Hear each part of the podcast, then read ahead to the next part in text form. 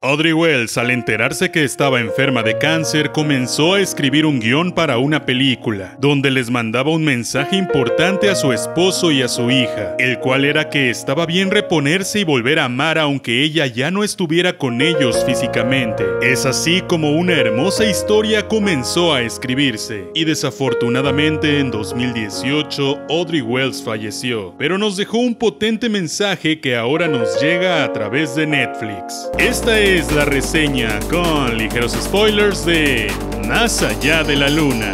¡Qué pachanga! Yo soy Shaspid y Más allá de la luna es una película de Netflix producida por Pearl Studio, quien nos trajo hace poco en colaboración con DreamWorks Abominable. La canción promoción tal vez la has escuchado cantada por Dana Paola y simplemente es una de las cartas más fuertes de animación del año y de las cartas más fuertes de Netflix en general. Más allá de la luna nos cuenta la historia de Fei Fei, quien siendo una niña perdió a su mamá y ahora se enfrenta a la terrible situación de ver que su padre quiere rehacer su vida con otra mujer. Además, en el paquete viene incluido un niño pequeño llamado Chin, quien está muy emocionado por tener una hermana y una nueva familia, pero también es sumamente inquieto y molestoso. Fei Fei se obsesiona con la idea de viajar a la luna para demostrarle a su padre que la leyenda de Chang-e existe, es real y por ello él no debe casarse pues es la leyenda en la que su madre creía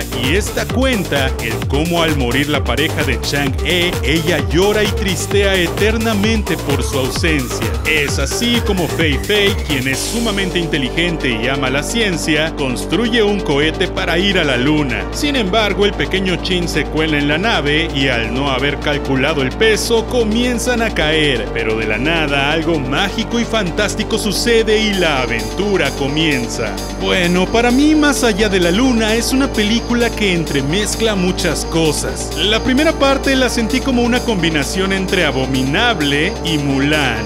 Y la segunda mitad fue más como mezclar Alicia en el País de las Maravillas y El Mago de Oz. Cosa que personalmente me hizo mucho ruido pues es casi como mezclar agua y aceite. El tono de la movie es sumamente emocional y emotivo desde el principio. Y aunque para mí fue algo predecible, lo que ocurriría con la mamá, sí me sorprendió que después tocaran un tema muy poco explorado en el cine de animación, que es el qué pasa durante y después del duelo, qué pasa cuando el padre quiere rehacer su vida y cómo se sienten los hijos con esto, el qué pasa en el proceso de formar una familia no convencional y bueno, eso es maravilloso, pues no solo ha sido poco explorado, sino que me parece un tema muy importante actualmente y que hará sobre todo que esto deje de ser tabú. Además, la situación se puede dar no solo por la muerte de un padre, sino por la separación o divorcio de ambos. Investigando un poco sobre la historia de la guionista que falleció, al parecer se basó mucho en la historia de El Mago de Oz, y vaya que se nota. Por cierto, amé que por ahí hay una referencia a la película de El viaje a la luna de 1902 de Georges Méliès, basada en el libro de Julio Verne de La Tierra a la Luna. Para quienes no lo sepan, es una de las bases de la historia del cine, donde se exploró por primera vez la utilización de efectos especiales.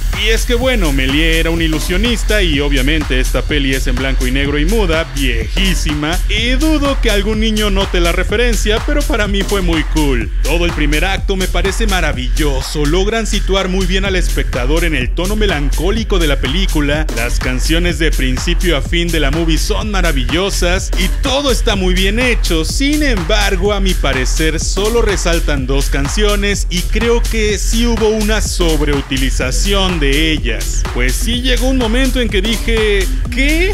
Otra canción, pero si acaba de haber una hace dos minutos. Y eso que me encantan los musicales y las canciones eran muy buenas, pero sí fue demasiado para mí. Aún así, el doblaje es perfecto y ya sea que la veas en inglés o en español, la vas a amar. El segundo acto, sin embargo, lo odié de sobremanera, pues cambia totalmente el tono de la película, el diseño e incluso el ritmo. A partir de que ellos se van a la luna, damos un salto enorme del terreno realista y melodramático a una onda mucho más fantástica. De hecho, incluso me remontó a películas como La historia sin fin.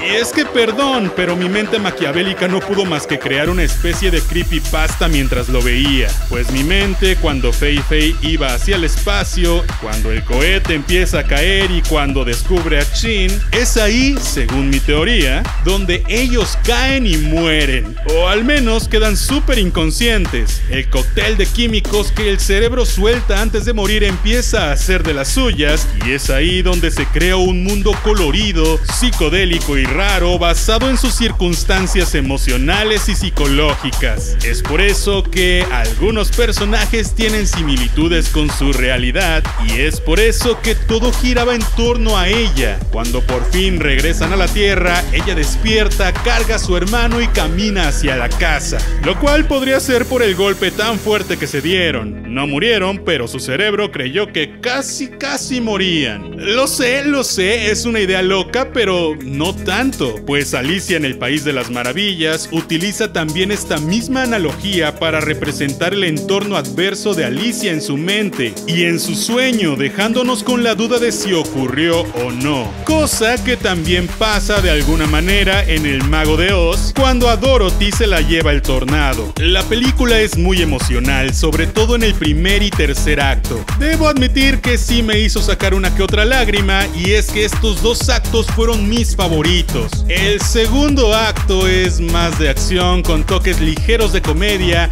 y es que en general la película tiene muy poca comedia, por lo que no sé cómo lo vayan a tomar los más pequeños, pero al menos a mí me pareció bien, aunque me habría gustado tener un poquito más de humor. Eso sí, todo el tiempo hay simbolismos, analogías y alegorías, incluso en el final con una garza que se postra por ahí y son cosas que me encantaron, porque no te las dicen directo a la cara, sino que más bien tú las deduces y les das tu propia interpretación. Todo se basa en una leyenda china real y nos permite conocer mucho más la cultura y los festivales que hacen alrededor de ello. Pero hay muchos personajes secundarios a los que conocemos muy poco o realmente nada y creo que habría sido muy interesante descubrirlos más. También creo que el segundo acto se cae demasiado y comenzamos a ver muchos tropiezos a nivel guion. Pareciera que la idea la tenían muy claro cómo comenzarla y cómo terminarla, pero no cómo alargarla. El diseño de toda la parte de la luna es un poco innovador, pero se ve muy mal, pues la mayoría de los personajes no tienen forma ni textura y hace que parezca más bien sin terminar.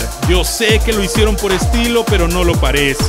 Nunca nos dicen las razones, además de que algunos de ellos estén ahí y de que sean diferentes, como por ejemplo las gallinas en motocicleta, el perro o incluso el conejo que parecía liebre. ¡Ay, por Dios, qué molestos son algunos de sus personajes! Sobre todo el hermanito y una que otra gallina. Es más, el perro estuvo a nada de ser tan molesto como Olaf de Frozen. No me extraña que todo fluya como fluye cuando las cosas salen bien, pues el director es Glenn Keane quien trabajó muchos años para Disney en películas que justamente tienen momentos muy emotivos como Tarzán, Enredados, Mulan, La Princesa y el Sapo y hasta La Sirenita. Ganó un Oscar en 2018 por un corto dedicado a Kobe Bryant y ha sido multinominado en diferentes premiaciones.